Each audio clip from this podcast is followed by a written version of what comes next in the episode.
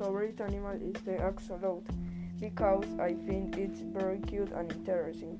This animal is amphibian, and on Monday it ate crustaceans, on Tuesday a small worm larvae, on Wednesday it ate choose look, on Thursday a snail, and on Friday dead boy.